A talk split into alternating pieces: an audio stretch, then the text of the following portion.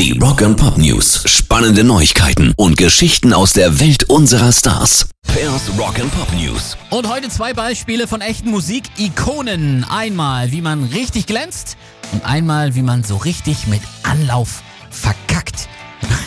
Fangen wir mal mit dem Positiven an. James Hetfield und Kirk Hammett von Metallica haben beim NBA-Finale die Nationalhymne gespielt.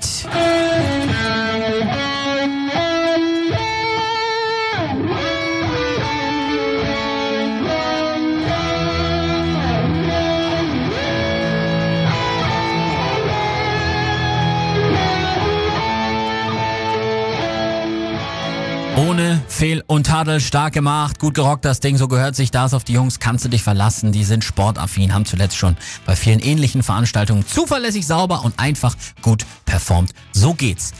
So, Rock and Pop News. Jetzt das Beispiel, wie man es so gar nicht macht. Und ich muss sagen, das macht mich richtig ein bisschen traurig. Gestern einziges Fleetwood Mac-Konzert in Deutschland, in Berlin. Und ich mag Fleetwood Mac.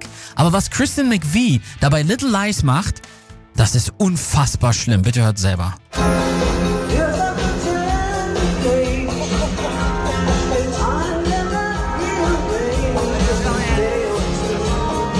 Ist das bitter?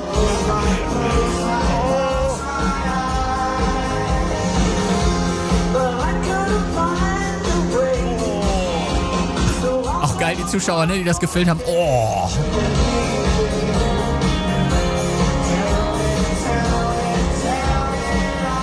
Haben dann auch direkt ausgemacht, bevor es dann richtig losgeht, weil sie einfach, glaube ich, Angst hatten. Also wirklich ganz schlimm. Die Töne treffe ich mit 17 Atü auf dem Kessel besser. Gerade der Anfang wirklich unglaublich, oder? Hört nochmal.